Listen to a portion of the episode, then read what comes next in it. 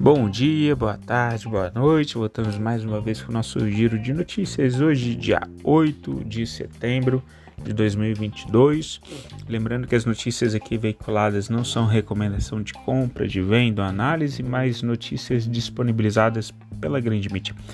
Ontem a gente não teve pregão, né? Então também não teve podcast. Ontem a gente teve a comemoração dos 200 anos de independência do Brasil.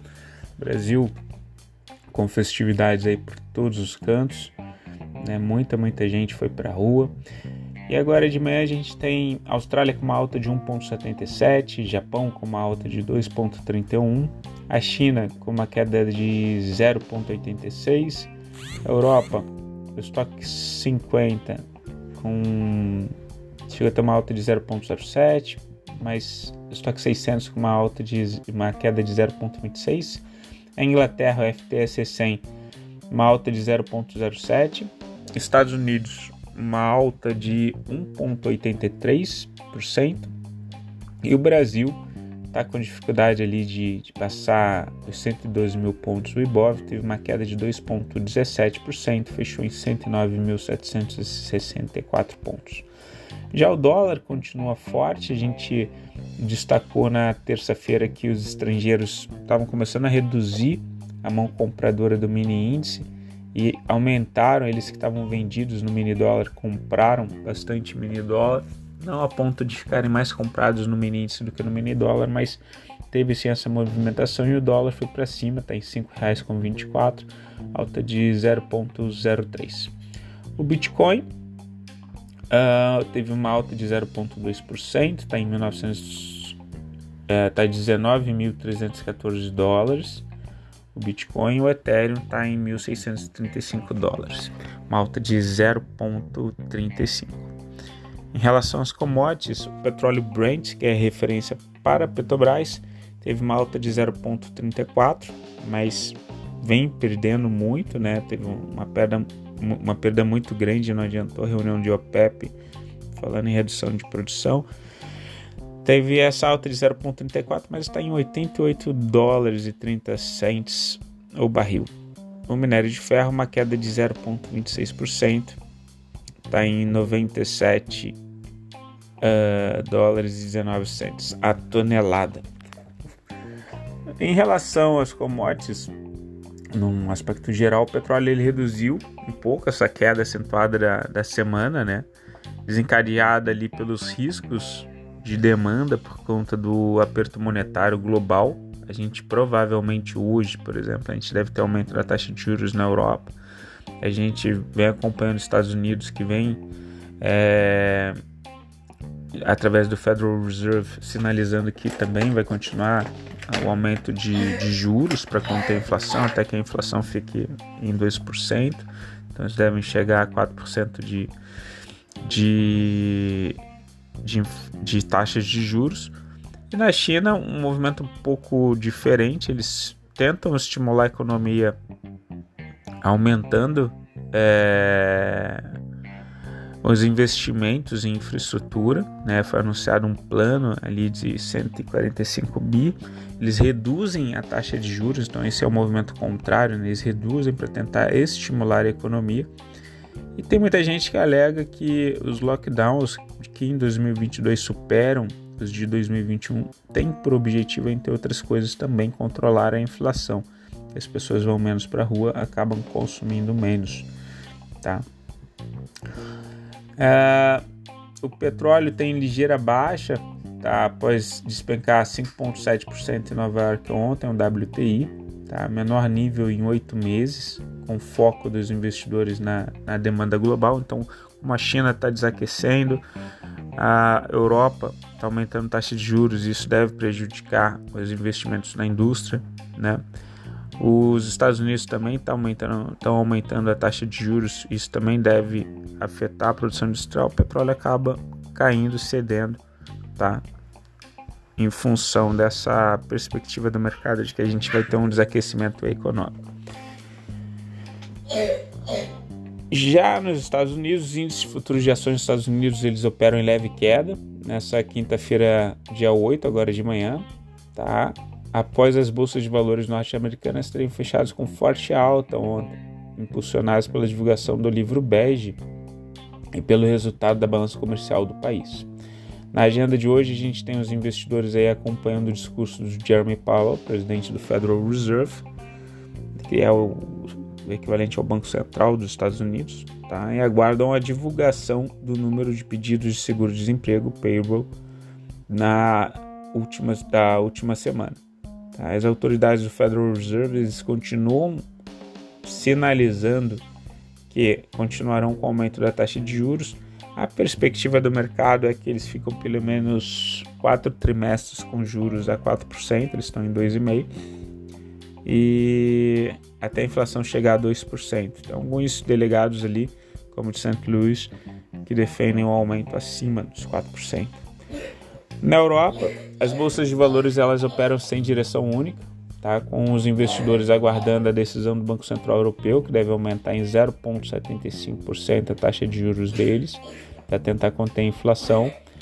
O problema é que, com um custo muito elevado da produção é, é, industrial, em decorrência do aumento do custo energético, eles provavelmente vão ter uma, um problema com a geração de energia. Na Inglaterra, né, que separou ali da União Europeia, a inflação já está em dois dígitos.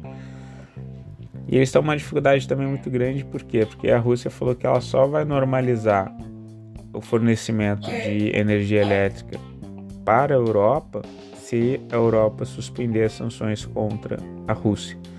E tem alguns países ali como Finlândia, por exemplo, que dependem cerca de 95% das matrizes energéticas dependem dessa energia vinda da, da Rússia. Né? Nesse contexto, a Noruega ela acabou assumindo o papel de maior fornecedor de gás, por exemplo, para a Europa. Né? Mas é, essa questão deve continuar e deve ficar mais tensa à medida que a gente vai se aproximando do inverno europeu. Na Ásia, as bolsas de valores elas fecharam sem sentido único. Tá? A bolsa de Tóquio teve um pregão positivo, acompanhando o bom humor dos Estados Unidos.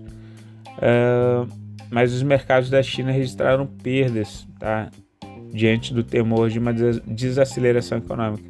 A gente teve, por exemplo, Shenzhen com uma queda de 0,86, mas a gente teve o índice Nikkei no Japão com uma alta de 2,31, Hang Seng com uma queda de 1%. A gente teve o COSP da Coreia com uma, uma alta de 0,33, então mercado bem, bem divergente. No cenário doméstico, a gente não teve pregão ontem, né? E as bolsas então vão reabrir após o feriado do Dia da Independência, 200 anos de independência. É, o pregão promete ser negativo para as petrolíferas por causa da queda ali do, do petróleo, segundo o Infomoney, tá? uma vez que a commodity tem caído a preços é, muito, ba muito baixo né, nos últimos dias. É, o que está repercutindo ali sobre o 7 de setembro é, são reclamações né, da, da, por parte da mídia e por parte do, dos candidatos né, que querem, estão sinalizando que houve. É, o Lula falou que teve sequestro da, da bandeira nacional. É, tem gente que reclamou ali do, do espaço do, da fala do, do Bolsonaro, é, apesar dele ter saído do, do, palanque em Brasília montado para o desfile militar. E aí ele teve.